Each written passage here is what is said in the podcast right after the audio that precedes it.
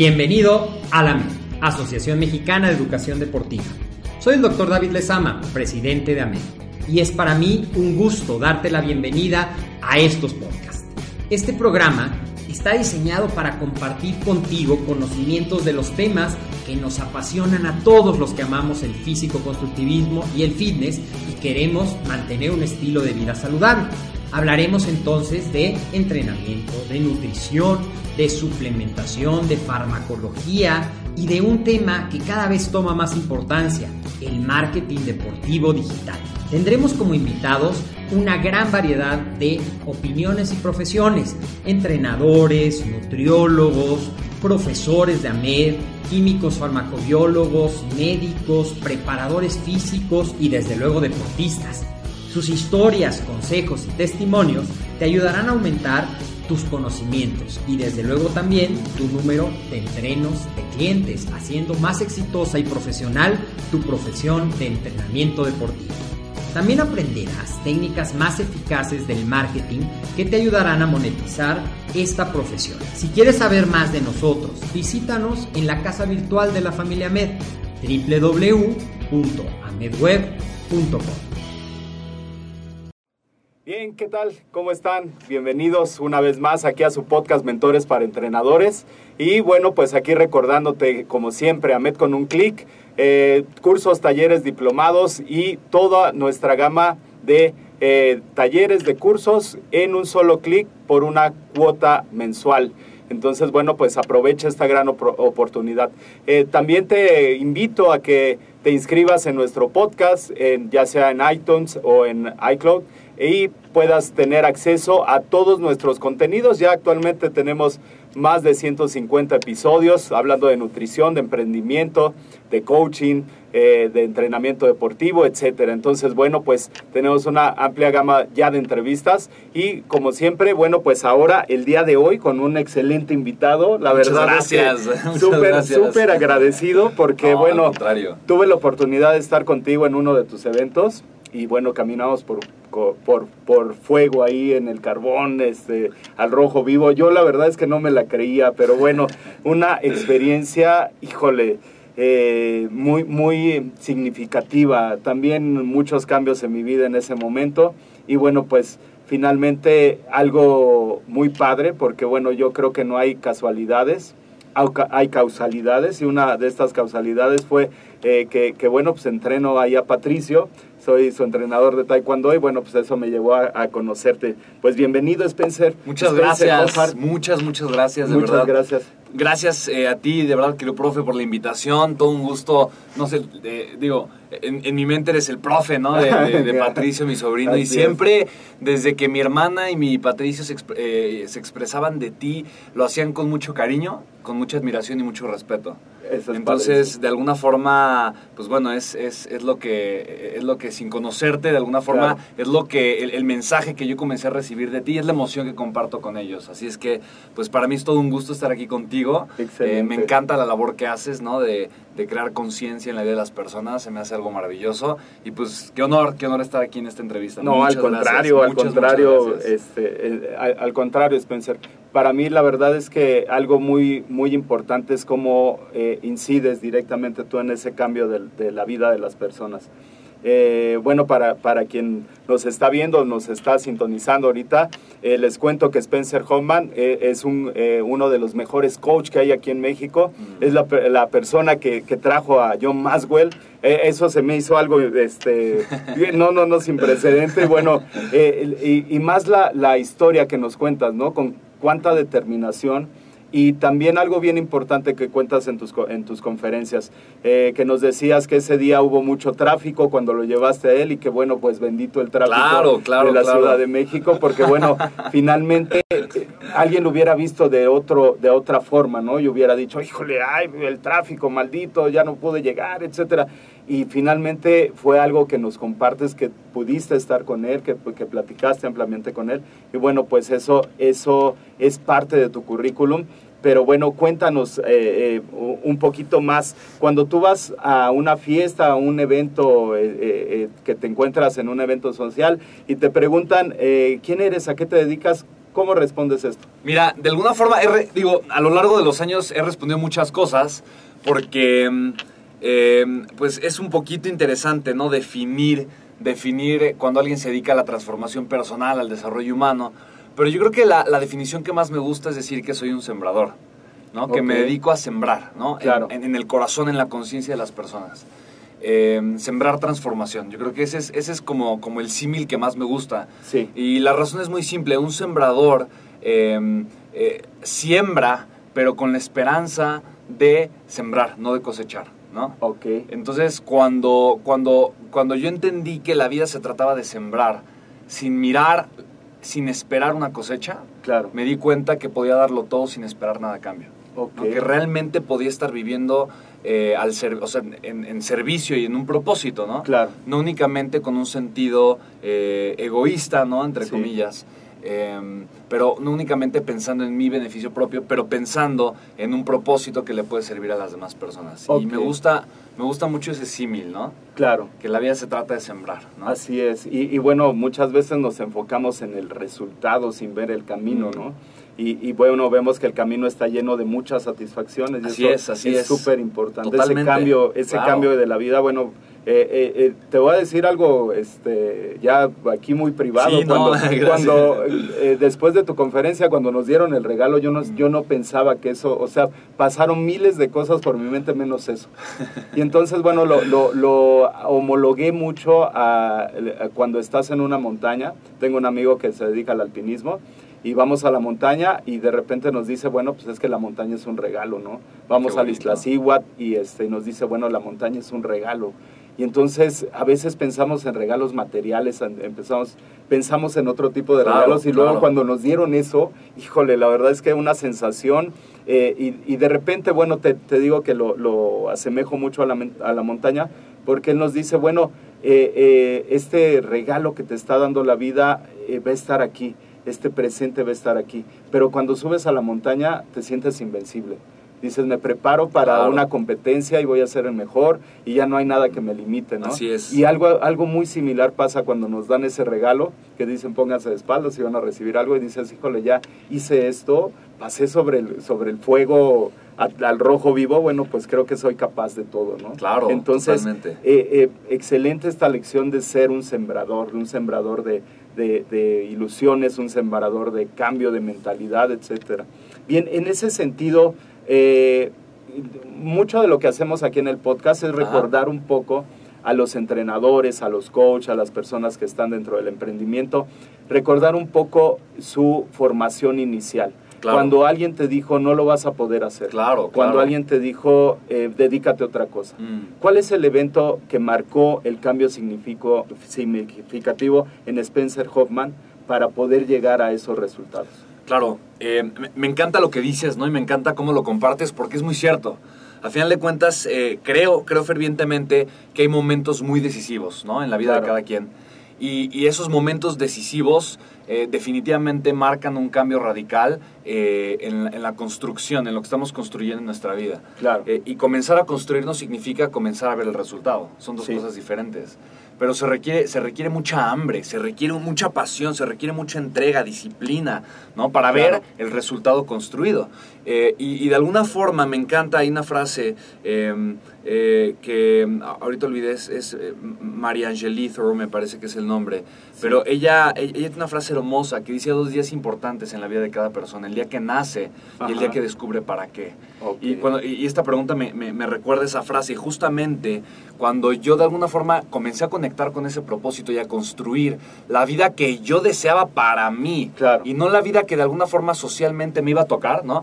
Cuando yo dejé de llevarme por la inercia social, que todos estamos en una, pero cuando yo dejé de llevarme por, por la inercia social y a través de la conciencia, yo tomé la decisión de yo ser el, el autor de mi propio destino, fue cuando tuve una embolia a los 16 años. Y, recuerdo el momento perfecto. Fue, estaba yo en el hospital, acostado en una cama metálica, dura, y yo escuchaba detrás de unas cortinas verdes. Yo casi no podía ver, pero sí de repente veía figuras, veía colores. Eh, y yo sabía que eran unas cortinas verdes, detrás de las cuales estaba el neurólogo hablando con mi abuelo. Y le decía a mi abuelo, Em, le decía, doctor, mi abuelo era psiquiatra, doctor Fausto Trejo, su nieto va a perder la vida, es lo más probable. lo mejor es que vengan a despedirse de él. Para mí escuchar esas palabras fue un parteaguas. Claro. Porque en ese instante yo fui consciente, ¿no? Y cuando hablo de, de, de sembrar, ¿no? A final de cuentas, Em, no es ni, ni, pensando que yo puedo hacer un impacto en la vida de la gente, ¿no? Definitivamente no lo creo. Yo creo que cada quien es responsable de su propio crecimiento. Em, y cuando hablo de sembrar es eso, es poner una semilla. Y para mí poner una semilla es ponerle un espejo a la gente y decirle, mira, mira lo fuerte que eres, ¿no? Mira lo grande que eres. Date cuenta de lo que eres capaz de hacer, que tal vez no eras consciente de ello. Eh, y muchas veces el espejo que me gusta poder ni siquiera soy yo, ni siquiera es mi historia. Es la historia de más personas que yo considero que son extraordinarias, ¿no? Figuras internacionales. Entonces, cuando, cuando de alguna manera, cuando de alguna manera yo estaba ahí en, los, en el hospital, pues era el doctor y era mi abuelo poniéndome un espejo y diciéndome, mira lo que has hecho. Sí. Mira tu vida, cómo está el día de hoy. Mira cómo hasta el día de hoy has vivido por el miedo. Has hecho las cosas por miedo. Las decisiones importantes y las no importantes que, has tomado en tu vida ha sido por miedo o porque buscas satisfacerle eh, satisfacer a alguien más. Le quieres dar gusto a una persona. Quieres hacer algo por alguien más, pero no lo quieres hacer por ti. A final de cuentas, estás haciendo las cosas por miedo, no por amor, no por pasión, no por un sueño, no por un ideal personal, no importa cuál sea pero lo estás haciendo porque tienes miedo. Tienes miedo a fallarle a tu mamá en aquel momento. Tienes miedo a lo que la gente pueda llegar a decir de ti. Tienes miedo a ser rechazado. Tienes miedo a no ser suficiente, a no ser amado. Entonces, de alguna manera, ese miedo me había llevado a tomar todas las decisiones en mi vida. Y ser consciente de eso me generó un dolor muy profundo. Un dolor y unas ganas tremendas de probarlo, de probarme diferente, de darme cuenta que se podía de una forma distinta, que se podía, eh, no, sabía cuál era el camino, pero se podía de una forma diferente. Entonces, para mí despertar, yo desperté casi ciego por la embolia que tuve. Me afectó el campo visual. Hay una parte donde todavía yo, aquí no veo mi mano, ¿no? Del lado derecho, el cuadrante derecho arriba, no veo la mano de los dos ojos, porque fue la parte donde llega el nervio óptico en el cerebro, donde se afectó. Sin embargo, para mí fue, eh, yo creo que es el mejor, es el mejor negocio que he hecho en mi vida, intercambiar un poquito de mi campo visual por una visión de vida distinta, una visión de vida extraordinaria, fuera del ordinario. Y para mí, de verdad, yo no cambiaría por nada esa embolia, ¿no? ¿Por qué? Porque me regaló ese momento, ese momento en donde pude ser consciente y tomar la decisión correcta de hacia dónde dirigir mi vida. Y han pasado ya más de 12 años, ¿no? De, de, de aquella embolia. Eh, sin embargo, es muy interesante cómo ser consciente del evento, cómo ser consciente de la embolia como tal, cómo ser consciente nuevamente de que la vida es un instante, que es un pestañeo y que no sabemos cuánto tiempo vamos a vivir, me conecta una vez más con un propósito. Y ese el propósito me recuerda que soy un sembrador y que no vine yo, no vine, no vine a agarrar la cosecha de los árboles que están a mi alrededor o de buscar la cosecha de árboles ajenos. Vine a sembrar. Claro. Cueste lo que cueste, tarde lo que tarde, tome lo que tome. Claro, sí, es, es, es, una excelente lección porque, bueno, a veces no valoramos, no le damos valor a las cosas que tenemos cotidianamente. Es correcto. Entonces, bueno, nosotros como atletas, de repente te esguinzas el tobillo y no te habías dado cuenta de lo importante que era ese tobillo, aunque era, aunque no es de tu pierna claro, más fuerte. Claro, claro, claro. Entonces no te das cuenta de ese tobillo mm. esguinzado todas las posibilidades de cosas que puedes hacer. Claro. No, le, damos valor a las cosas. Por supuesto, por supuesto. Esta parte de darle valor a las cosas eh, eh, se me hace muy importante en esta profesión de sembrar, de ser un sembrador, de, eh, generar sobre ese espejo que mencionabas, mostrarle a la gente el valor que tiene su vida y lo que pueden hacer, todo lo que pueden potencializar. Exactamente. Entonces se me hace súper importante. Pasando a, después de este evento, tan eh, traumático que mucha gente se hubiera quedado ahí, ¿no? Mm. O hubiera dicho, bueno, soy el pobrecito, tuve una embolia sí. ya. Y fíjate que, te, voy a, te voy a contar algo que, digo, esto es algo que prácticamente nunca cuento. Eh, creo que es la primera vez que lo voy a, que lo voy a comentar. Eh, y es justamente interesante. Yo recuerdo mucho un momento después de la embolia, como dos, tres meses después a la embolia. Recuerdo un momento en donde yo decidí conscientemente, si la embolia iba a ser una herramienta para generar lástima en las demás personas o una herramienta para levantarme y crear una vida de grandeza. Yo fui recuperando el campo visual, eh, pero todo me daba vueltas, me mareaba. Pero me di cuenta que yo, que yo también comencé a utilizar el mareo eh, y, y, que no veía para manipular a la gente alrededor de mí. Lo empecé a hacer. Sí. Y me di cuenta de eso Y una persona muy cercana de mi familia, yo creo que se dio cuenta, pero fue la única, y me dijo, me dijo, yo no voy a caer en eso. Y yo, ¿en qué? No, me hice tonto. ¿En qué? Me dijo, bien sabes, bien sabes lo que, ¿no? O sea, bien sabes lo que me está haciendo porque yo sé lo capaz y lo inteligente que eres. Entonces yo no voy a caer en eso. Claro. Es tu decisión. Pero, pero sé inteligente, me dijo. Y en ese momento me di cuenta que tenía toda la razón. Yo podía utilizar ese evento para generar lástima, lo cual me iba a dar satisfacción personal a corto plazo. Claro. O para crecer, que no me iba a dar satisfacción personal. Porque no iba a ser una herramienta en donde la gente, pobrecito, ven, te ayudo, ¿no? iba a ser más difícil, iba a ser más costoso, sin embargo, es donde yo iba a obtener crecimiento. Y por eso tomé la decisión de hacerle caso a esta persona, bueno, o la reflexión que me llevó el comentario que me hizo, pero hacerle caso a este camino. y, es interesante porque es una decisión pequeña, pero que tiene mucho peso. Claro. Y, para mí eso es parte, por ejemplo, una obra de arte, ¿no? Me encantan eh, eh, las obras de arte. Eh, y si te das cuenta, una obra de arte no es más que la, constancia, ¿no? Son las pequeñas cositas que se van haciendo de una forma muy bien hecha. Entonces, una cosa pequeña, si tú ves a la Mona Lisa y tuviera dos milímetros la nariz para otro lado, ¿no? La pintura sería otra completamente, ¿no? Otra, otra, otra. O si los ojos los tuviera medio milímetro más hacia el centro, tal vez se vería, no, se vería espantoso el dibujo y, dirían, y no sería recordado el día de hoy. Así es que es la tensión en esas pequeñas decisiones, en lo que aparentemente es tan simple, en lo que aparentemente no cuenta, en lo que aparentemente no, no tiene mucha relevancia, ¿no? Como, tú, como tú dices, decido tener una actitud positiva, decido enfocarme en lo que sí puedo hacer, decido levantarme, ¿no? Sí. Eh, esas pequeñas decisiones marcan una diferencia muy importante en la vida de la gente. Pero ¿cómo cambias este paradigma? ¿Cómo, ¿Cómo, te sales del contexto? Porque bueno, finalmente vivimos en una sociedad donde de repente todo queremos que nos den, todo queremos que nos hagan, eh, nos quejamos de muchas cosas y creamos paradigmas y estos paradigmas muchas veces son heredables. Es correcto. Los, heredamos generación tras generación hasta que hay una generación que dice no, hasta es correcto, Es correcto. ¿Cómo es que rompes ese paradigma? Mira, es, es muy importante lo que dices. Em, y yo creo que todo, todos los cambios nacen, la transformación personal o un cambio de conciencia, un cambio nace a partir de la luz de la conciencia. Yo creo que toda transformación nace a partir de la luz de la conciencia. Y hay dos caminos para la conciencia. Dos caminos. Eh, el mejor y el muy improbable. El muy improbable es, me da una embolia por azares del destino y soy consciente que la vida es frágil y soy consciente que necesito tomar acción en mi vida. Tengo un accidente, un familiar cercano fallece, y eso es un efecto interesante. Cuando un familiar cercano fallece, la gente toma conciencia acerca del valor de su propia vida. Pero hay veces que esa conciencia no es suficiente para que tomen una decisión radical. Hay veces que sí. Sí. O el otro, que es el más conveniente, es la intencionalidad. John Maxwell tiene todo un libro de cómo vivir intencionalmente. Eh, y la intencionalidad significa justo esto, significa ser intencional en la vida. Y ser intencional en la vida requiere humildad. Claro. ¿No? Y me encanta, me, encanta porque yo, yo sé que es parte de la filosofía, eh, digo, eres, eres profesor, ¿no? Eh, sí, y, tú preparas a los jóvenes, ¿no? En, un camino de autoconciencia, en un camino de, una, de una ética maravillosa, personal, de una disciplina extraordinaria. Y, y yo creo que el factor de ser consciente, de mis decisiones y de mis acciones es importante. Pero ser consciente con humildad, ¿no? Claro. Que la humildad es, eh, eh, es, es, humildad viene de humus, que significa la tierra, ser como la tierra.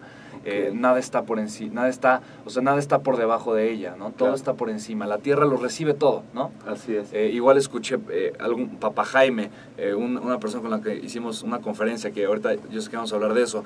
Él, él decía que sé como el océano, ¿no? Eh, el acto más hermoso de humildad es ser como el océano, que el océano lo recibe todo. Está siempre abierto y dispuesto a recibirlo todo. Entonces no hay nada por debajo del océano, ¿no? No hay nada por debajo del océano. Eh, de, una forma simbólica, ¿no? En el sentido de que el agua no importa, eventualmente va a llegar ahí y el océano no rechaza nada no rechaza, no rechaza, acepta todos los comentarios, acepta a todas las personas, está siempre abierto y dispuesto.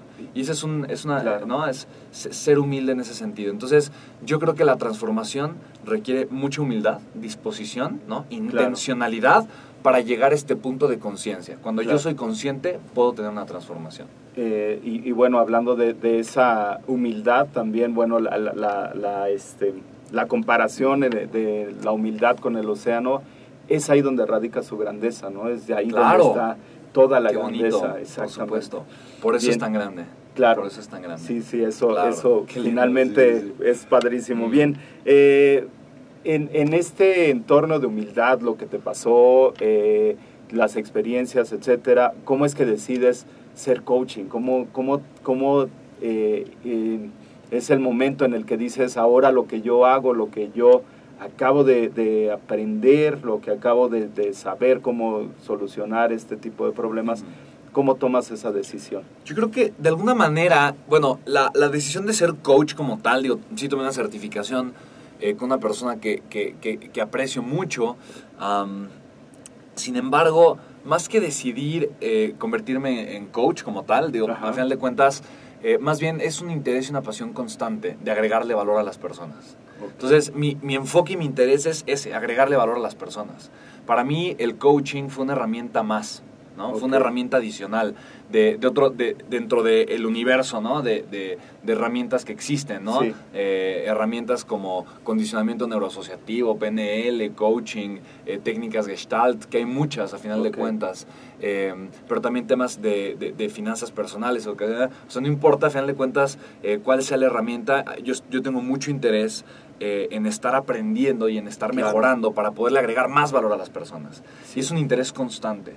Entonces, de alguna manera, eh, ¿Por qué decido eh, que, el coaching sea una herramienta más en mi vida? Por eso, por el hambre eh, y las ganas y el interés eh, de poderle agregar valor a las personas. Claro. Y es una herramienta fabulosa, me encanta. Muy bien, excelente. ¿Cuáles son las estrategias que has utilizado para llegar a este lugar en donde estás? Ok, pues, pues mira, primero que nada, y una disculpa por eso, primero que nada, quiero, sí quiero compartirte que me considero una persona obsesiva, ¿no?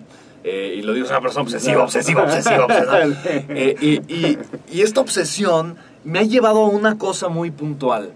Eh, mi obsesión me ha llevado justamente ¿no? a acercarme a, a, las herramientas de la transformación que yo considero que para mí son las mejores, que son eh, las personas que han transformado, ¿no? Los, transformadores, las mentes brillantes, expertos internacionales, aquellos que tienen los resultados, los que han generado este set de creencias, los que han llevado a cabo la transformación en su vida una y otra vez y han hecho lo que nunca nadie más ha hecho en el mundo.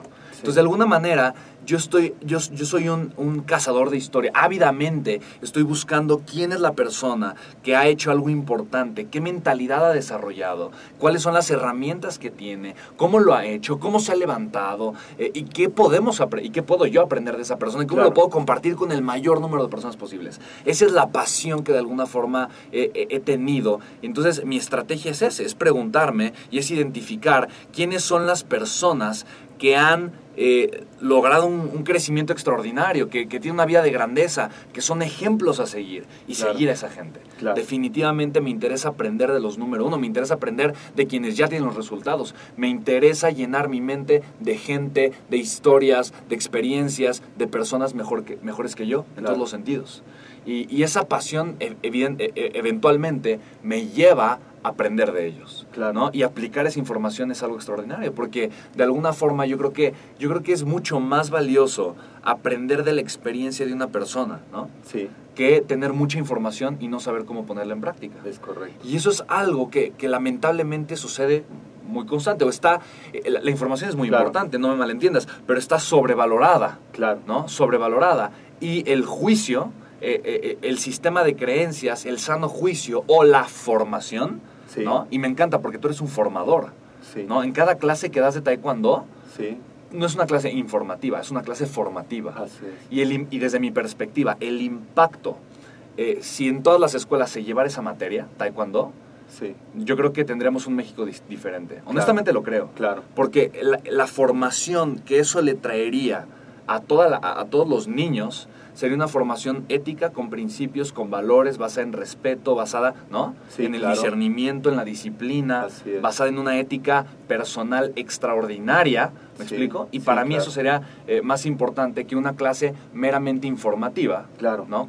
y, la, información es buena, es muy buena, pero para mí vale más la formación. Claro. Y yo creo que em, eh, mi, mi pasión ha sido justamente eso, compartir a través de herramientas formativas, a través de experiencias formativas. Eh, ¿Cuáles son las experiencias o cuál es el conocimiento o cuáles son las herramientas o el sistema de creencias que ha transformado la vida de quienes el día de hoy son los número uno. Así es. Eso es lo que más me, eso es lo que más, más me, me, importa y me entusiasma. Y bueno, como dijiste al inicio de la entrevista, he hecho eventos con John Maxwell, eh, que es el autor número uno de temas de liderazgo a nivel mundial. He hecho varios eventos con él en México, pero he hecho eventos con más de 30 speakers, 30 personas, expertos internacionales eh, como John Maxwell. ¿no? Está Nick Vujicic, no tiene brazos ni piernas, Chris Gardner, el autor de En Busca de la Felicidad, empresarios como J.B. Straubel, que es el cofundador de Tesla, el que empezó en el garage de su casa y luego invirtió en el Elon Musk, levantando capital. Después de 500 inversionistas que le dijeron, no, los autos eléctricos no hay mercado. Si no, General Motors ya lo hubiera hecho. ¿no? Si no, Chrysler yo hubiera hecho autos eléctricos, porque ellos no lo han hecho, ¿no? Entonces, de alguna forma, eh, me interesa conocer de ellos. Eh, y bueno, es una lista muy grande de personas, sin embargo, eh, el, estar aprendiendo directamente de ellos, de alguna forma ha enriquecido mi vida enormemente, ¿no? Porque me hace, me hace ser consciente de la decisión que ellos toman. Entonces, ¿cuáles son las herramientas? Yo diría lo que más le ha funcionado a la gente que tiene los resultados. Excelente, excelente eh, pensamiento, excelente aporte y bueno, pues te agradezco muchísimo por mm. todo esto que, que mencionas, porque bueno, a, veces como a veces como entrenador te sientes, eh, no sé, rebasado, ¿no? Por la, misma dinámica, por el mismo... Eh, no sé, la cotidianidad, que los atletas no dan el resultado, etcétera. Entonces, de repente, eh, lo veía con, un, con una persona que se dedica a la psicología deportiva. Mm. Me decía, lo que pasa es que el, el, atleta es un reflejo de su entrenador. Entonces yo me quedé como que chin. Entonces los resultados es, claro, tiene muchísimo que ver. Totalmente. Tiene muchísimo que ver. Y bueno, en ese sentido, eh, el día de hoy eh, vas a llevar a cabo una conferencia con una persona que se decide a romper esos paradigmas, a romper ese estándar, a tener un récord de eh, Guinness. Y, bueno, pues en ese sentido hay una, parte muy importante que a mí siempre me ha movido, ¿no? El entrenamiento mental. Mm. Decían en una ocasión los seleccionados nacionales de fútbol, tenemos cansancio mental. Entonces yo decía, ¿eso existe? Y me, me, metí a buscar, claro que existe. Es un cansancio por eso que estábamos mencionando, que la cotidianidad, eh, hacer siempre lo mismo, obtener los mismos resultados. Entonces se va dando un efecto dominó y el efecto dominó termina en que, bueno, pues los chavos tienen cansancio mental. Pero no es exclusivo de ellos, es de todo el equipo multidisciplinario. Es correcto. En este sentido, eh, cuéntanos un poco del de, taller que van a tener el, el día 14, el, el, entrenamiento que van a tener. Claro. Y bueno, y, y cómo es que, que eh, preparas en esta parte del entrenamiento mental a esta atleta? Que bueno, de repente decimos eh, la natación eh, y pues te vas ahí a la alberca de un club y dices padrísimo, ¿no? Pero lo que ha hecho ella, bueno... Primero déjame decirte y te digo con, con, con, toda humildad. Yo no la preparo a ella en lo más mínimo, ella me prepara a mí por su historia.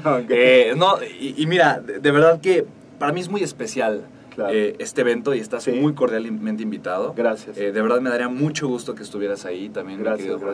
Eh, y, simplemente quiero decirte, de, todos los eventos que he hecho, em, de todos los speakers con los que he estado, de verdad hicimos una gira de medios hace, hace no mucho con Norma Bastidas. Estuvimos en 12, 13 medios.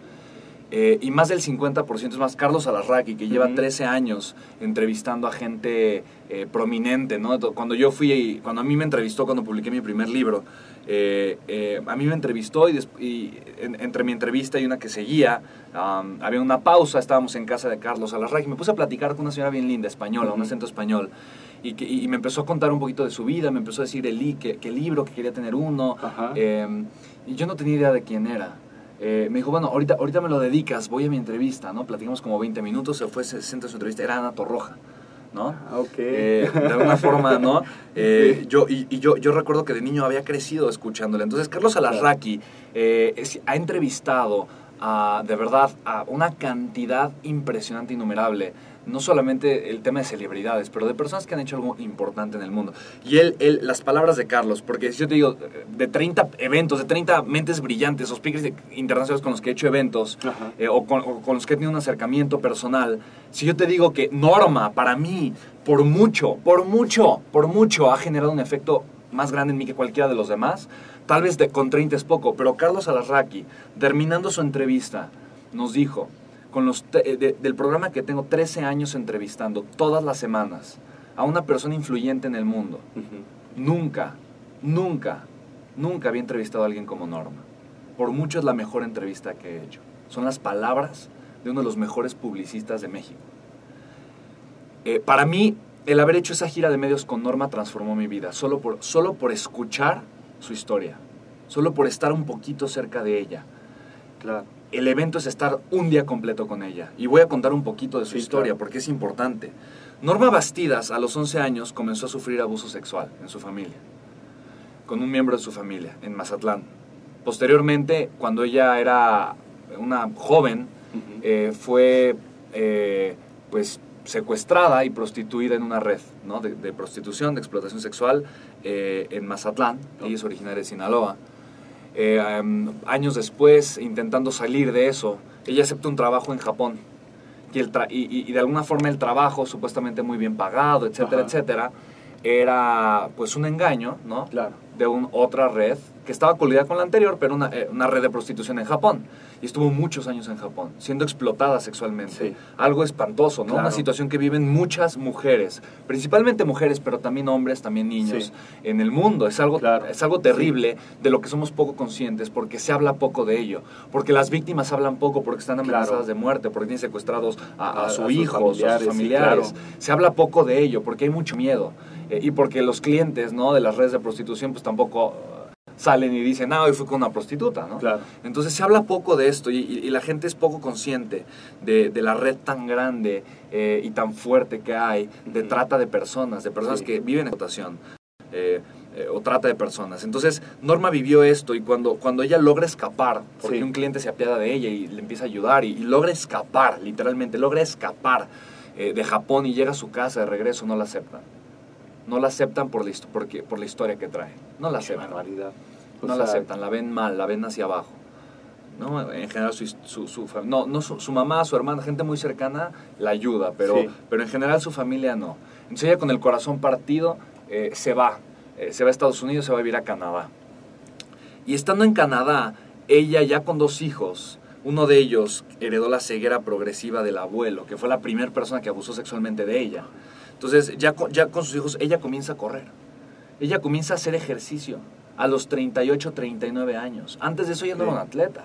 Antes de eso ella no hacía ejercicio. Digo, como cualquier persona que de repente sale a caminar o de repente una vez al mes pues va a correr tantito, pero ella no hacía ejercicio. Sí. O sea, ella prácticamente casi a los 40 años, 39 años me parece, ella comienza a hacer ejercicio. Y le dice una amiga, le dice, quiero correr mi primer maratón en un año. Y su amiga le dice, Norma, para correr un maratón tienes que prepararte muchos años, no lo puedes hacer. Y ella pensaba, es que ¿por qué me limita? Si me dice que me quiere, ¿por qué me limita? Claro. En seis meses corrió su primer maratón. En seis meses. Que comenzó a hacer ejercicio. ¿no? en seis meses. Para, y, para los entrenadores, bueno, pues es, es eh, bueno, una, una cosa es correr un maratón y otra cosa es terminar un maratón y cómo lo terminas, ¿no? O sea, eh, eh, claro. Eh, más allá de la preparación física, viene esta preparación mental y viene la parte del entrenamiento de la fuerza, la resistencia. Entonces se me hace complejo una persona que no tenía una vida activa dentro del deporte, de repente correr un maratón. Y, sabes, ahí de alguna forma, em, ella no tuvo un entrenador, pero fue entrenada por su pasión, por su hambre, por las ganas de hacerlas, por su determinación. Eh, eh, y entonces Norma dijo, que voy a hacer carreras más largas. Y empezó a hacer más maratones, ultramaratones, y empezó a hacer ultramaratones de 100, 200 kilómetros, 300 kilómetros, hasta que cruzó todo un desierto, eh, varios días ¿no? consecutivos, y se convirtió en la mujer que cruzó la distancia más larga en el tiempo más corto. Entonces Oprah Winfrey quiere saber, quiso saber de ella y dijo es que eres una mamá ejemplar. Y le invita a su programa y de repente hace un programa especial con ella y con Julia Roberts de las mamás ejemplares del mundo, de las siete mamás ejemplares. Y ella en ese momento dice, la gente me está volteando a ver por lo que he estado haciendo en la parte del deporte, en, tan poquito tiempo que acabo de iniciar, pero, no, pero no me está viendo completa como soy. Entonces, o me quieren como soy, o no me quieren para nada.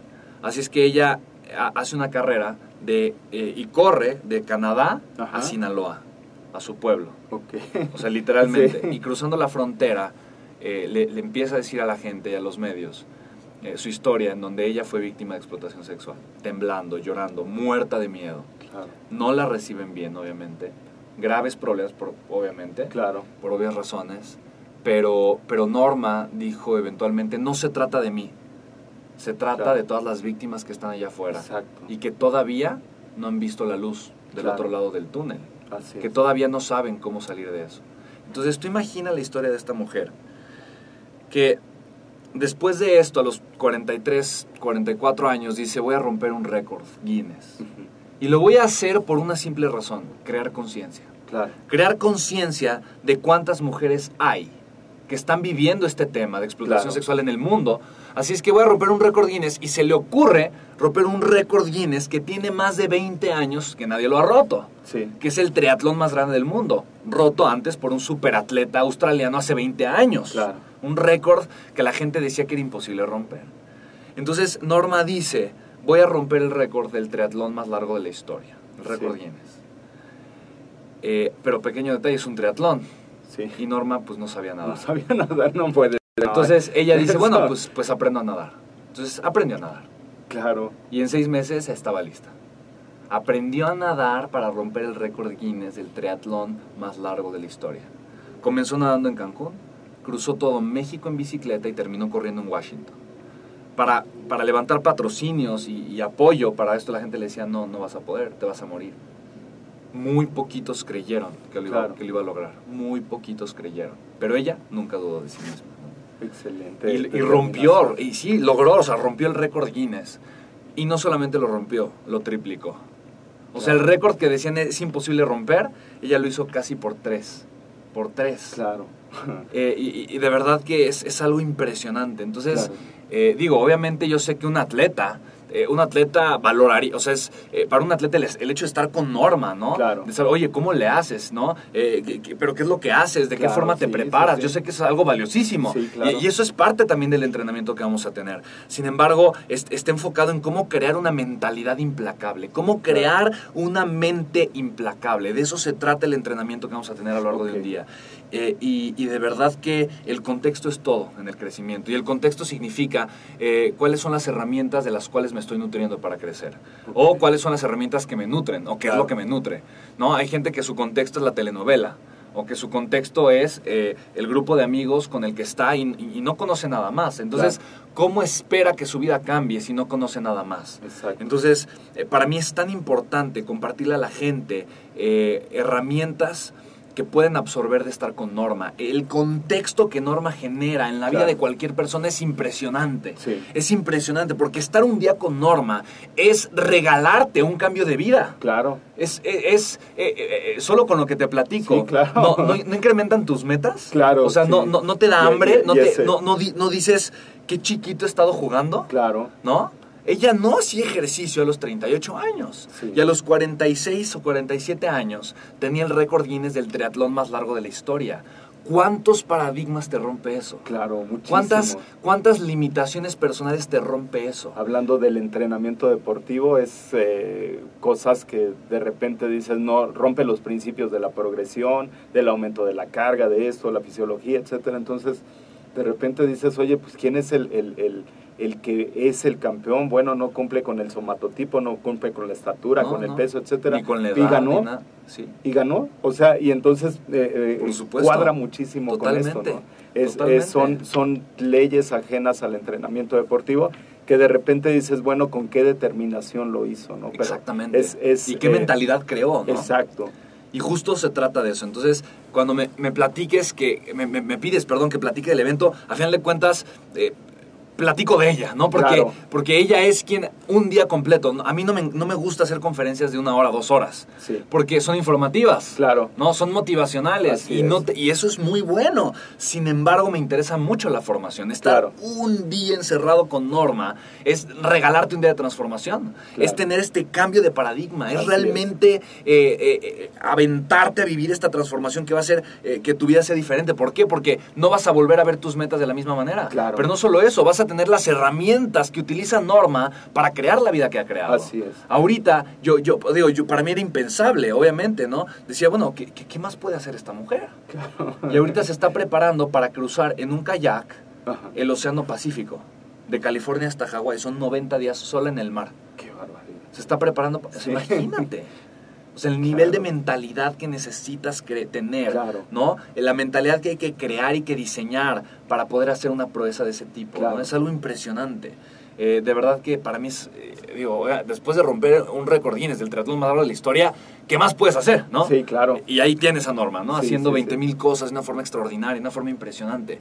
Así es que, em, de verdad, eh, no hay cosa más, más valiosa. Y yo, yo lo creo. Em, bueno, tú, tú que, ahora perdón que te pregunte a ti, pero ¿tú qué piensas que es lo más caro del mundo?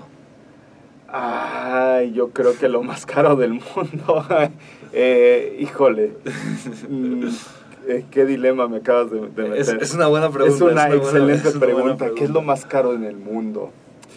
Híjole, es que depende todo del valor que le des a las cosas. Yo creo que lo más caro en el mundo son esas cosas que dejas de hacer. Okay. Lo más caro del mundo es... Muy bueno, muy bueno. Todas esas eh, cuestiones que por tiempo, por paradigmas, por limitantes, no te atreviste a hacerlo, ¿no? y que, me encanta, y que, me encanta. Y que lo, lo, puedes, lo puedes lograr, ¿no? Solamente que tenga la determinación. Exacto. Y justamente, digo, es, la respuesta, igual yo coincido mucho contigo, yo le llamo la ignorancia, ¿no? Claro. Lo más caro del mundo es la ignorancia, que es la falta de conciencia. Así es. Es lo más caro, lo más, más caro. La gente dice, a veces, digo, por ejemplo, ir al evento, ¿no? Tiene un costo 490 y tantos pesos, ¿no? Ahora que estamos en preventa.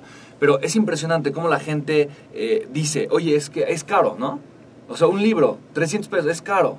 Eh, un entrenamiento es caro, ¿no? Es más caro no tenerlo. Es mucho más caro no hacerlo. Claro. ¿No? De verdad. O sea, Benjamin Franklin, eh, o sea, ¿no? ¿tú, crees que la, ¿Tú crees que la educación es cara? Prueba con la ignorancia. Claro. ¿No? Lo más caro que existe es no descubrir tu potencial, es no adquirir este tipo de herramientas, ¿no? Entonces, de alguna forma, Em, nosotros qué hacemos? Nosotros grabamos, creamos contenido de alto valor a partir de estas experiencias con expertos internacionales y lo, lo llevamos a todas las comunidades de nuestro país. Ahorita actualmente estamos eh, con más de 4.000 jóvenes, eh, jóvenes adultos, principalmente también hay adultos en las comunidades que viven en un estado de alta, a un nivel de alta marginación. Trabajamos con muchas fundaciones em, y te digo, ahorita tenemos más de 4.000 personas inscritas en nuestros programas. Es completamente gratis que vamos y llevamos todo este contenido a las comunidades. Eh, y tenemos más de 10.000 personas en lista de espera. Entonces, queremos crecer la empresa para poder llevar más ayuda ¿no? a, las comunidades. Pero es eso.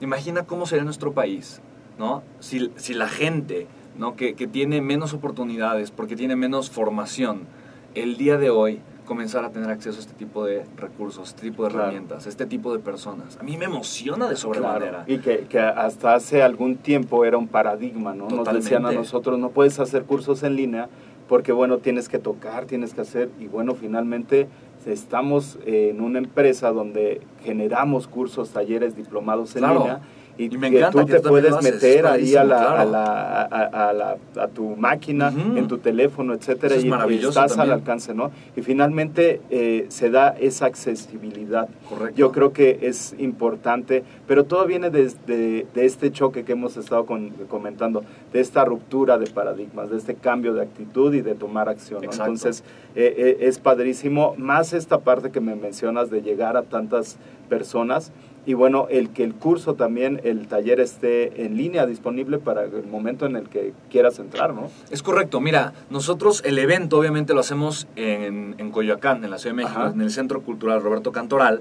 muy cerca del Metro Coyoacán. Y la gente puede vivir la experiencia tanto presencialmente como en línea. Excelente. Nosotros hacemos un live streaming del evento, entonces no importa si, la, si aquí nos están escuchando en Chihuahua, en Monterrey, en Guadalajara, si tienen el streaming pueden ver la repetición eh, más adelante.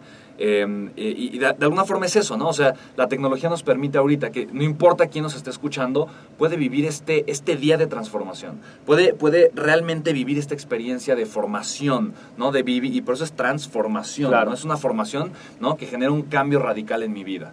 Eh, y de eso se trata, a final de cuentas. Entonces, la verdad es que, digo, para quien se quiera inscribir es en soyimplacable.com. Así, soyimplacable.com es la liga, ¿no? Que generamos para, para el evento. Eh, y de verdad que es un regalo grandioso que se van a dar. Definitivamente, quien, eh, y, yo te lo digo, o sea, para mí haber estado en esta gira de medios con Norma, eh, convivir con ella dos días, ¿no? Y, digo, y, obviamente no todo fue enfocado a, al crecimiento, ni mucho menos, ¿no? Pero, pero para mí eh, híjole, me, me, generó un cambio de paradigma radical en mi vida. O sea, es impresionante, impresionante lo que yo comencé a vivir a partir de esta experiencia que tuve con Norma. Y me imagino, o sea, me, emociona tanto el que vayamos a tener este evento porque vamos a hacer algo muy, muy grande. Y obviamente quien decida ir o quien decida eh, tomar este, este entrenamiento de manera digital también nos va a estar apoyando para que esta información llegue a las comunidades, para que, para que a través de esta formación podamos transformar a nuestro país. De, de, eso se trata, ¿no? A final de cuentas. Eh, y pues bueno, eh, regálenselo, ¿no? Yo creo que, yo creo que eh, de las mejores decisiones que he tomado en mi vida ha sido invertir en mi formación, en mi crecimiento, ¿no? Y, y, no escatimamos cuando se trata de invertir en la información, ¿no? ¿no? De tener una carrera universitaria que hay que comprar tantos libros, si tenemos que pagar, ah, pues tres mil pesos de libros, ah, pues qué tanto de uniforme, o sea, no escatimamos, ¿no? Pero ya cuando terminó esa etapa de nuestra vida, yo, yo no entiendo por qué hay una inercia social muy grande de dejar de aprender es, pensar de que ya acabé, ¿no? Sí. Eh, y, es interesante ver cómo los directores de las grandes empresas, o sea, la gente que sigue creciendo, eh, los grandes empresarios, son personas que nunca dejaron de crecer. Así es. ¿No? No importa, o sea, su formación siempre continúa. No se termina en una preparación académica, ¿no? y eso es algo importante, que de alguna forma, digo, creo que ya hay mucha más apertura social en ese tema. Así es. Eh, sin embargo, antes sí era un tema de, no, ¿no? Lo único válido es este, una materia, ¿no? Sí, Aunque el maestro no llegue, aunque, ¿no? Claro. Aunque la información no te la aprendas, ¿no? Lo válido es el papelito y, ya, ¿no? no qué tan, qué tan bien preparado estés. Y cada vez vemos más que no. ¿no? Que ahorita la tecnología, ¿no? la, o sea, realmente hace que, que, el mundo sea tan abierto que ahorita, el día de hoy, eh, lo que vale es cuánto valor le puedes dar a la gente. Claro. Eso es lo que la gente va a ver de, de, nosotros, ¿no? Cuánto valor podemos agregar. y a partir de eso, a partir de eso, que es una medida para mí mucho más eficiente y mucho más válida que, que, lo que diga un papel, ¿no? Es cuánto valor le estoy agregando a la gente. A partir de eso es que yo voy a poder construir, ¿no? Así es. Pues e, excelente, pues dentro de las notas del programa tendremos aquí la, la página que nos mencionas, sí, soyimplacable.com. Y, y bueno, pues también tus datos de contacto que te pediré más, más adelante. con muchísimo gusto, claro. Muy bien, pues la verdad es que esta parte es súper importante. Nosotros nos dedicamos aquí en la MED a la capacitación y la profesionalización del deporte en el ámbito del acondicionamiento físico y el deporte. Y entonces, en ese sentido, muchas veces la gente que está con nosotros en la licenciatura tiene mucha práctica, sabe mucho, tiene, tiene muchas habilidades desarrolladas, pero les falta la otra parte, la parte teórica. Entonces muchas veces se complementan y se hacen grupos muy ricos, se hacen grupos muy ricos en la parte teórica y práctica. Entonces se hace una praxis, una praxis muy, muy bonita, muy divertida y bueno, y muy significativa porque todos aprenden, finalmente los grupos aprenden. Y también la otra parte que nos dedicamos a, a la parte de los cursos y talleres, muchas veces, como lo mencionabas, oye, aquí ya se acabó mi, formación, soy licenciado en, este acondicionamiento físico, ya se acabó. No, también sigue otra parte, que de repente cambian el tipo de entrenamiento, los tipos de implementos, etcétera, y es súper importante. Si estuviéramos en retrospectiva y pudiéramos eh, eh, mirar hacia atrás y que te dijeras, oye, eh, Spencer, vuelve a meterte a participar con estos líderes, a participar con estos transformadores, a generar un cambio. ¿Qué te dirías? ¿Qué te dirías para volver a empezar? ¿Qué me diría para volver a empezar? Es una muy buena pregunta. Es que ya te la cambié por la de hace rato. No, está perfecto, está perfecto. ¿Qué me diría para.? Fíjate, yo, yo siento que si me diría algo, hubiera hecho las cosas distintas. Eh, y te quiero decir una cosa, la he regado fuerte. O sea, me he equivocado muchísimo. Pero yo creo que esos errores han sido, han sido necesarios para generar un crecimiento. Claro. Entonces, no me gustaría perderme de esa experiencia o de ese crecimiento. Por lo tanto, yo creo que si me diría algo, hubiera, o sea, eso influiría en que yo hiciera las cosas de una forma diferente, ¿no? Sin embargo, si pienso en cuál ha sido, eh, cuáles han sido los, o sea, los errores más grandes que yo he tenido, yo creo que fue cuando empecé con la empresa a contratar a la gente incorrecta. ¿no? O sea, definitivamente eh, uno de los, de los errores más grandes eh, y que más me ha, me ha tumbado, obviamente me levanto de claro. o sea, siempre, ¿no? Claro, claro. Eh, pero uno de los golpes más fuertes que he recibido fue contratar a la gente incorrecta. Hubiera sido mucho más conveniente, ¿no? Eh, y digo, me hubiera, me hubiera faltado, o lo hubiera aprendido tarde o temprano, ¿no? Por eso mismo, gracias que pasó, gracias experiencia, no sé, qué bueno que sucedió. Sin embargo, em, no, digo, partiendo, de tu, partiendo de tu pregunta y para así dar una respuesta, em, yo, yo, creo que hubiera sido cuando formé el equipo para crear esta empresa y demás, hubiera sido contratar menos gente y gente de mucha más calidad. Claro. Porque eventualmente, eventualmente la gente que, y, gente de calidad, no me refiero, todo, todo el mundo somos, somos, seres humanos y tenemos el mismo, o sea, valemos igual, ¿no? Simplemente porque somos seres humanos. Pero yo digo con, con, con, una, con una mentalidad mucho más afín a la mía o a la del proyecto. Claro. ¿no? De alguna forma eh, cometí el error cuando inicié de, de, de, de contratar a algunas personas que tenían un interés muy egoísta. No los juzgo, no digo que esté ni bien ni mal, es. Claro. Sin embargo, no era el tipo de gente que yo necesitaba. Así Y de alguna forma hubo quienes nada más esperaron a que pasara su periodo de prueba para decir, ahora sí, córreme. Y por las de la ley me tienes que pagar tres meses de sueldo. Y por las de la ley, ¿no? Claro. Y entonces prometían mucho, eran supuestamente muy buenos en lo que hacían, pero realmente solamente tenían una mentalidad de voy a ver cuánto saco, ¿no?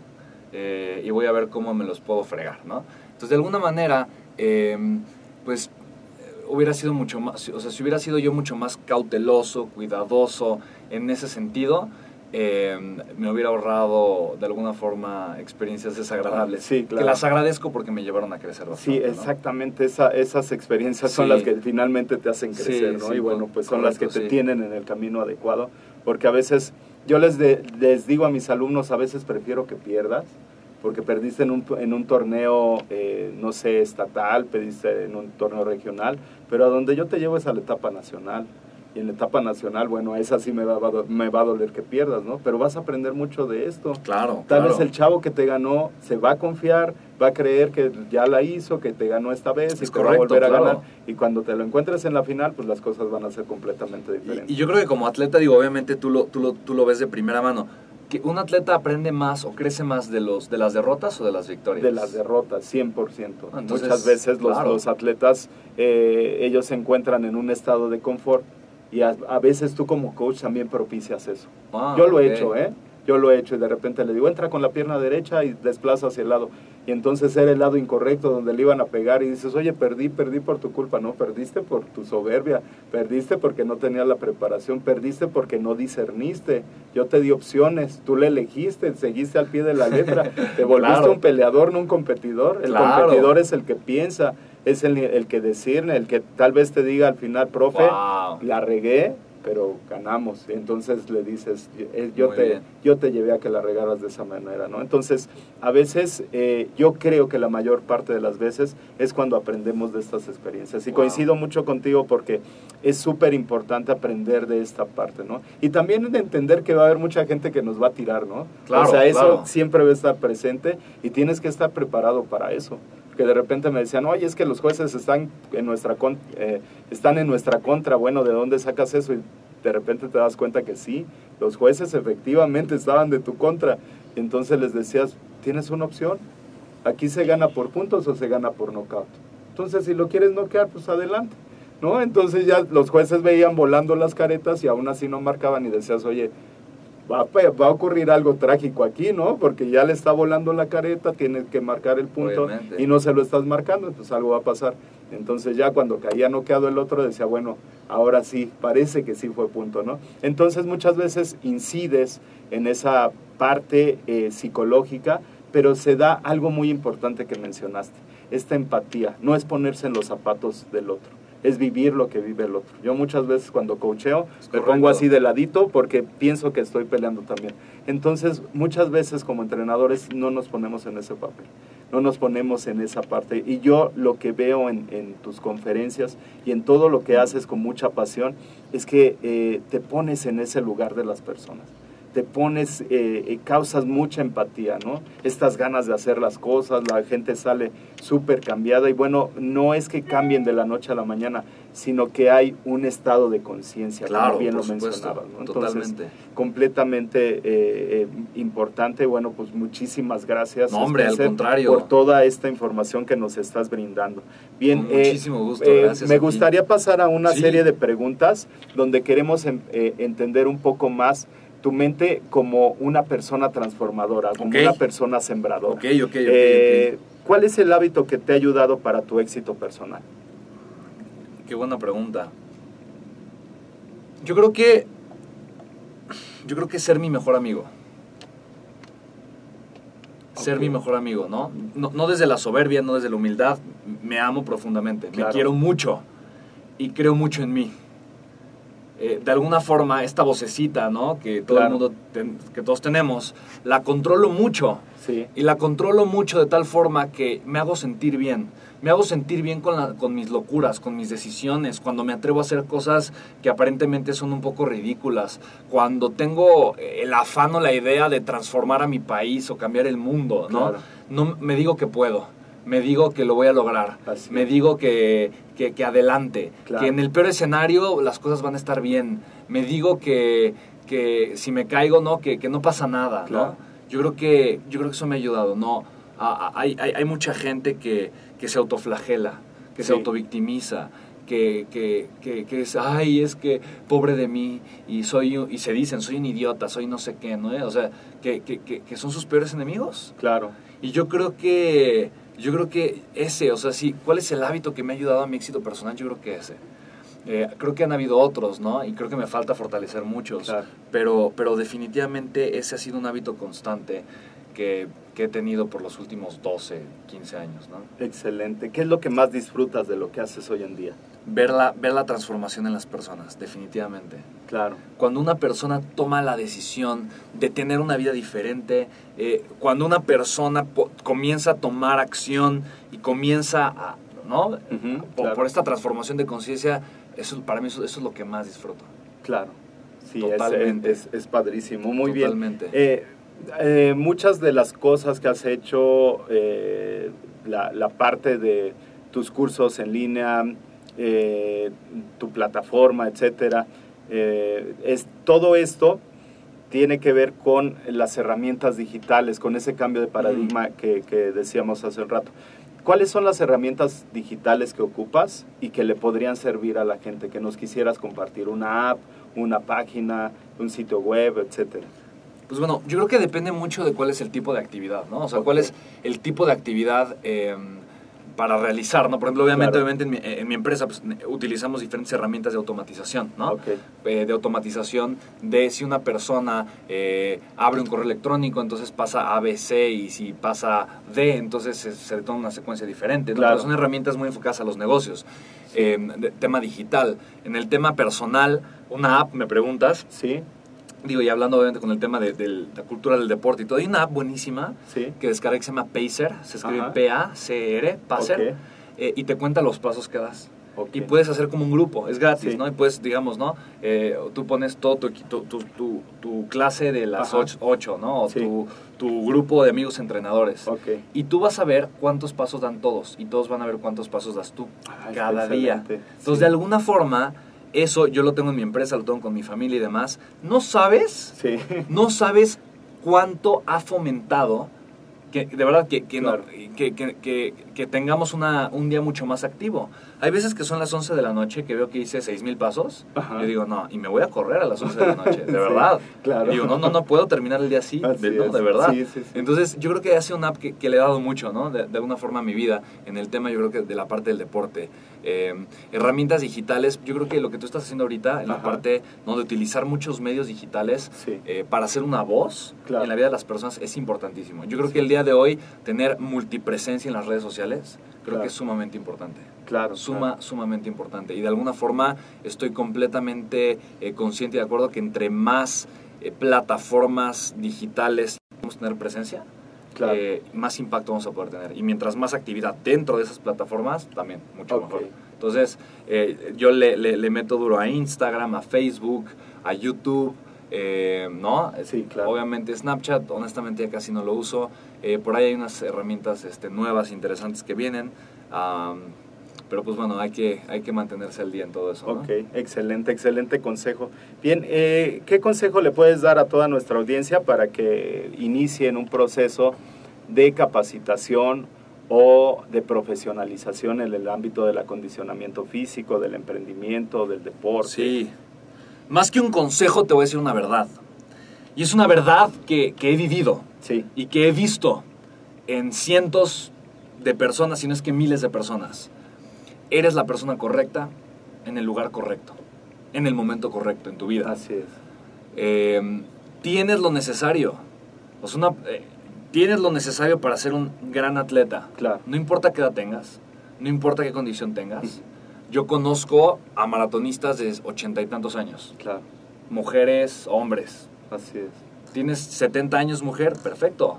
Estás en la perfecta edad para ser un atleta. Así es. No, o sea, eres la persona correcta. Claro. Quieres emprender, poner un negocio, eres la persona correcta. Y es el momento. Y es el momento correcto ahorita. Ahorita es cuando, es el momento correcto. Eres la persona correcta en el lugar y en el momento correcto. Es lo que te, o sea, es una, es una verdad. Claro. Es una verdad. No depende, no depende de lo que sucede. Depende de la persona que eres. Y la persona que yo soy es la persona con la que me identifico. O sea, yo quién creo que soy con qué identidad me estoy relacionando. Así es. Entonces, eh, es muy cierto que lo que creo, lo, lo creo, ¿no? Así es. Lo que creo, lo creo, ¿no? Así es. Todo inicia en la mentalidad que estoy teniendo. ¿Cuál es la creencia que tengo de mí? Si creo que puedo o creo que no puedo, tengo razón. Si creo que es posible o creo que no es posible, tengo razón.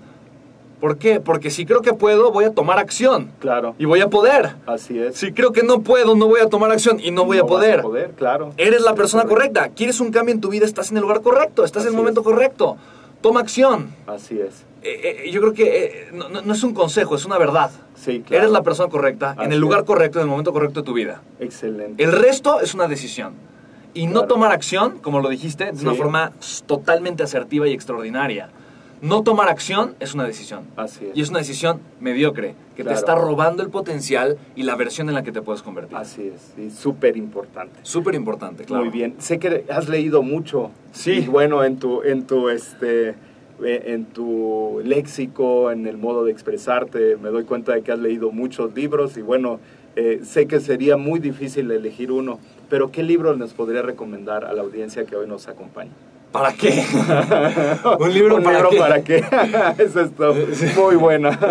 O sea, de tantos que has leído, el que más te haya, que últimamente te haya impactado. Ok, va. Eh, eh, yo, yo acostumbro, yo acostumbro, eh, ya sea a través de audio, de un audiolibro, ¿no? Claro. O, de lectura, porque también me, me gusta mucho, pero consumir un libro cada semana, o cuando mucho, cada, mira, significa incluso si me tardo, si me tardo, si me tardo más de una semana en terminar de leer, eh, para mí es señal de que estoy teniendo baja actividad física, porque yo lo, lo, que acostumbro es... sí, es, buena relación. es cuando corro, yo voy escuchando audiolibros. Okay. Y después de que yo hago ejercicio, me siento a, a, leer un poquito, ¿no? Una media hora, una hora, ¿no? Claro. Entonces, cuando para mí van junto de la, o sea, van junto con pegado, como dicen, ¿no? Cuando no estoy eh, leyendo un libro cada semana, cada 10 días, significa que, o sea, que, necesito ponerle alto a mi vida y decir, ok, ¿qué estoy haciendo? Porque mis hábitos importantes se están desviando y eso es algo que yo no puedo permitir.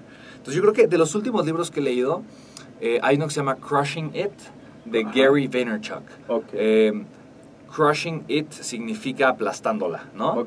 Eh, pero aplastándola en el sentido de ganando, ¿no? Es, es como de, la estamos armando, la estamos haciendo. Y es un poquito, eh, habla de las personas que se están, o sea, ¿qué está haciendo eh, la gente para, para, generar, para convertirse en influencers en las redes sociales? y Gary lo que dice es que una de las mejores inversiones que le puedes dar a tu negocio como marca personal es eh, convertirte en un influencer. Y él te dice que es, o sea, eh, eh, requiere de constancia, dedicación, entrega, pasión, disciplina, pero cualquiera lo puede hacer. Claro. Entonces, yo creo que sí, yo creo que como empresario, como emprendedor, Incluso lo que tú estás haciendo se me hace algo fabuloso, que es agregar valor a través de los medios digitales, ¿no? Y las redes sociales, es, es, fantástico. Entonces yo creo que, yo creo que es, eh, es de los libros que, recientemente más me, han, me ha llevado a tomar decisiones nuevas. Muy bien, lo pondremos dentro de las notas del programa y claro. para que la, gente aquí tenga esa referencia. Claro, claro, claro. Bien, eh, por último, eh, ¿cuáles son tus medios de contacto y cómo te encontramos en Facebook, en Instagram?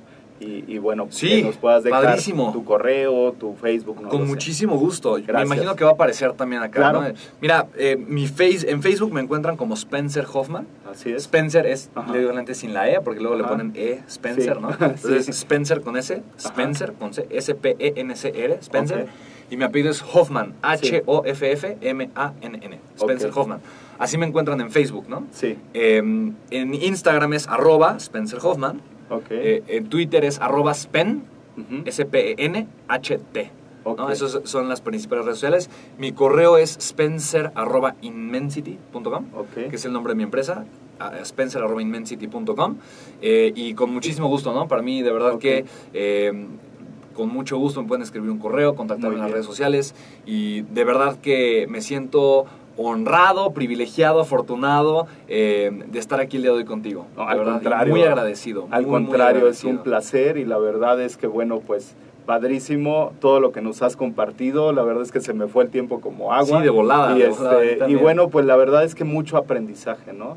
Y mucho aprendizaje y agradecerte y bueno, agradecerle también a la vida, al destino de que claro, por supuesto. nos haya conjuntado en este momento y que se hayan dado las cosas, ¿no? Claro para poder este, conocernos y, bueno y ayudar también a aportar a todo el cambio que se da en toda esta gente no entonces pues muchísimas gracias Spencer. Al contrario eh, gracias y ahí estaremos en, ahí estaremos en el evento el día por favor es 14 de junio. Okay. de verdad eh, y tenemos una garantía que damos en nuestros eventos. Y y la garantía es muy simple. Si tú crees que la experiencia del evento, si vas a, ve al evento, ve, vívelo. Si tú crees que la experiencia no valió, o sea, que, que, que, la inversión no lo valió, te devolvemos el dinero. ¿no? Esa es una garantía que tenemos para asegurarle a las personas que, que va a valer cada peso y cada centavo el hecho de que vayan. Y quiero decirte que viene gente eh, de Monterrey, de Baja California, norte, sur. Tenemos gente que viene, viene de muchos estados de la República y viaja claro. uno o dos días para estar obviamente eh, en el evento. Así es que bueno, es en un lugar muy bonito, Centro Cultural Roberto Cantoral. Es el 14 de junio y soyimplacable.com. Muy bien. Soyimplacable.com, ese es el sitio web donde pueden eh, registrarse tanto en la parte digital pueden, pueden vivir el, entrenamiento digitalmente o pueden asistir presencialmente. Cualquiera eh, es el mismo costo, la misma inversión y obviamente la, la garantía va para uno y para otro, ¿no? Excelente. Pues muy bien, Spencer. Muchísimas gracias. gracias. Saludos a Patricio, que ya está muy mucho grande. gusto. y bueno, pues muchas gracias. Sí, sí, ¿Sigue yendo a sus clases el buen Patricio? No, ahora pues es que desde que se rompió lo de la ah, mano andaba ahí en stand-by. Pero bueno, anda en el básquet, me, dijeron que andaba en el básquetbol y todo eso, pero pues ya tendrá tiempo de regresar ahí a entrenar. Muchísimas gracias. Al contrario, gracias. Bueno, pues muchas gracias. Y bueno, pues amigos, recuerda, AMED con un clic todos nuestros cursos, talleres y diplomados con una sola membresía anual y bueno, pues al, alcance de todos ustedes de manera digital. Eh, recuerda darnos eh, like en la página de Facebook y también estar dentro de, la parte de, del, podcast. Sí, recuerda valorar nuestro podcast con su gran valoración de cinco estrellas para, bueno, seguir poder aportar estos contenidos. Muchísimas gracias por su atención. Gracias, Spencer. Y bueno, pues nos vemos la próxima Nos vemos el jueves. Muchas gracias. Gracias. Muy bien. Gracias. Gracias. Chao.